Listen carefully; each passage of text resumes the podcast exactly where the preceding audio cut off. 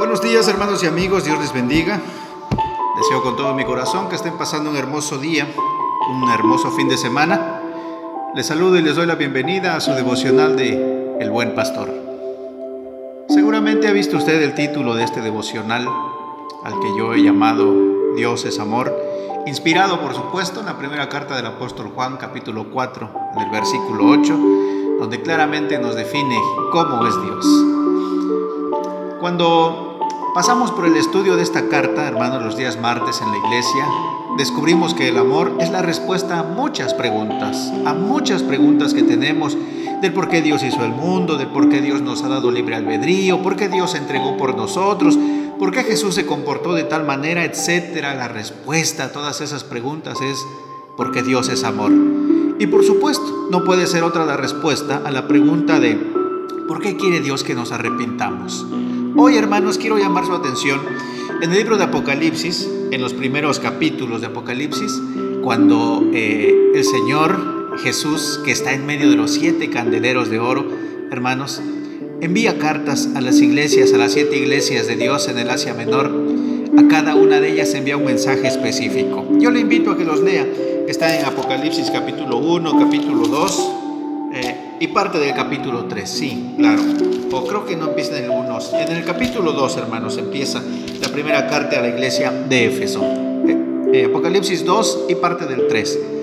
Y hay notas distintivas, hermanos, en el diálogo que tiene Jesús, en la forma en cómo envía sus cartas, porque todas ellas tienen notas características. En todas ellas el Señor dice, conozco tus obras, yo te conozco.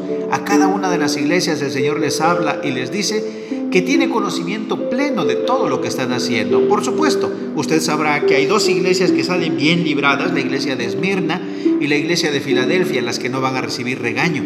Pero fuera de ahí, las otras cinco iglesias, hermanos, van a recibir eh, un llamado de atención por parte del Señor. Porque después de que dice, yo te conozco, yo conozco tus obras, yo sé lo que has hecho, yo sé lo que has padecido, etc. Y empieza a exaltar cada una de las cualidades de las iglesias, hermanos, también otra característica, otra nota característica de estas cartas a las iglesias es que termina también diciéndoles, pero tengo algo contra ti. Y empieza el Señor a señalar los errores en que han incurrido cada una de las iglesias. Pero sabe que este, esta partícula eh, de pero, hermanos, en el Señor no es condenativa, no es, eh, ¿cómo diré? De reproche en sí. Acuérdese que el apóstol Santiago en su carta dice que Dios da abundantemente y sin reproche. Bueno, pues no es un reproche como tal, sino una llamada de atención, una invitación para el arrepentimiento. Así lo podríamos definir. ¿Qué significa la partícula? Un llamado al arrepentimiento.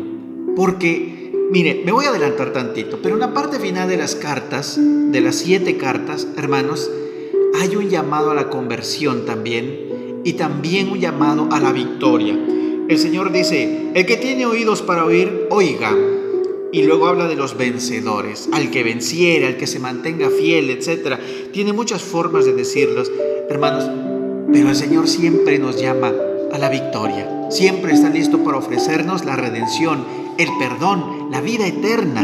Entonces ese pero, esa partícula que aparece ahí a la mitad de las cartas, hermanos, no es eh, un, reclamo condenatorio, sino que es una invitación de, regrésate, yo sé lo bueno que has hecho, pero hay cosas que has dejado de hacer, hay cosas que has hecho y las has hecho mal, así que es tiempo de que te regreses. Y la pregunta, hermanos, la pregunta que debe eh, surgir en nuestra mente es esta. ¿Por qué el Señor, por qué el Señor quiere que nos arrepintamos, que regresemos? respuesta es la misma que encontramos en la primera carta de Juan, capítulo 4, verso 8.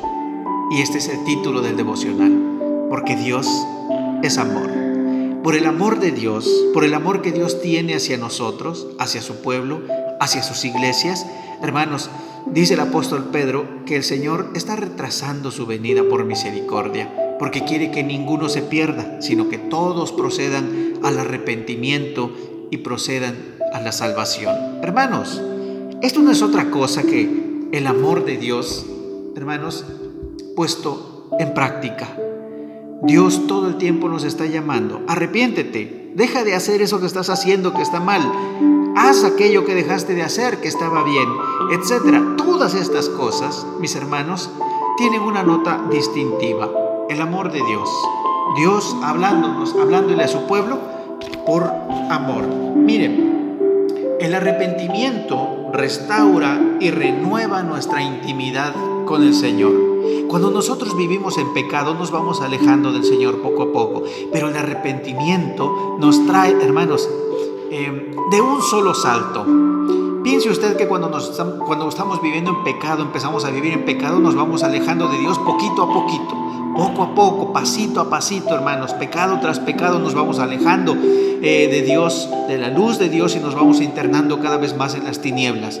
Pero en el tiempo del arrepentimiento, cuando opera el arrepentimiento verdadero en el corazón de cada uno de nosotros, no nos regresamos poco a poco, sino que nos regresamos, hermano, déjeme decirlo así, de un jalón, nos regresamos de una vez. Todos esos pasos pequeñitos que dimos poco a poco para avanzar y alejarnos de Dios, ahora desaparecen de manera instantánea y regresamos a Dios. Qué maravilloso, hermanos, porque no se trata de que cada obra buena que hagamos nos acerque a Dios poquito a poquito. No, el Señor nos llama, hermanos, eh, perdón por la expresión, pero nos llama así de jalón. Así que no pase por alto usted el hecho de que en cada carta termine con la promesa específica que hace para los vencedores. Claramente Dios desea recompensar a aquellos que viven vidas que le agradan, de acuerdo a su voluntad. Esta es la invitación hoy. Reexamine su vida. Lea usted las cartas que están en el libro de Apocalipsis. En alguna de ellas nos vamos a ubicar. Alguno de nosotros va a ser la iglesia de Éfeso. Alguien va a decir, yo me identifico con la de Esmirna, con la de Pérgamo, con la de Tiatira, con la de Sardis, no sé, con la Odisea. O quizás soy la iglesia de Filadelfia. Bendito sea el Señor. Si no tiene usted nada que le pueda reclamar el Señor, pero aún así le va a decir, mantén tu fidelidad. Mantén tu fidelidad para que yo pueda mantenerte el último día. Y el que tiene oídos para oír dice, oiga. Así que hermanos, no echen saco roto esta, esta recomendación del Señor. Recuerde, Dios es amor y por su amor es que nos ha tenido misericordia y no procede a la destrucción inmediata. Él quiere que regresemos, que volvamos. Y cuando el Señor dice, pero tengo algo contra ti es, vuelve, vuelve. No te estoy llamando para destrucción, estoy llamándote para restauración. Yo le invito, hermanos, considere, comparta este devocional para que muchas personas sean alcanzadas para la gloria de Dios y procedan al arrepentimiento, las que tengan cuentas pendientes aún con el Señor. Acompáñeme a orar.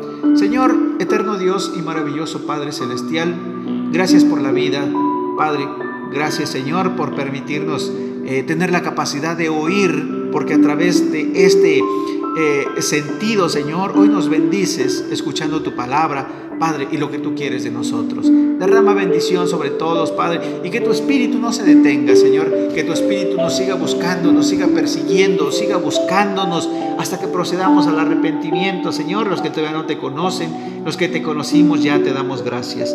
Te pido, Señor, que no detengas tu mano amorosa, que sigas siempre, Señor, llamándonos con cuerdas de amor, que sigas atrayéndonos a ti. Gracias, Padre. Alcanza a muchas personas con este devocional, Señor, y que sean transformadas para honra y gloria de tu santo nombre. Te lo pido en el nombre precioso de Jesús, nuestro Rey y Salvador. Amén. Dios les bendiga, mis hermanos, Dios les guarde, Dios les conceda los deseos de su corazón que sean de acuerdo a su voluntad y que obre en el cuerpo, en el espíritu de las personas que están enfermas. Dios traiga sanidad para su pueblo. Le invito, sigamos cuidándonos en este tiempo de enfermedad. Dios está con nosotros, pero también nos invita a ser prudentes. Dios le guarde, Dios le bendiga y si Él nos concede vida, nos escucharemos el próximo lunes. Hasta entonces, mis hermanos, bendiciones.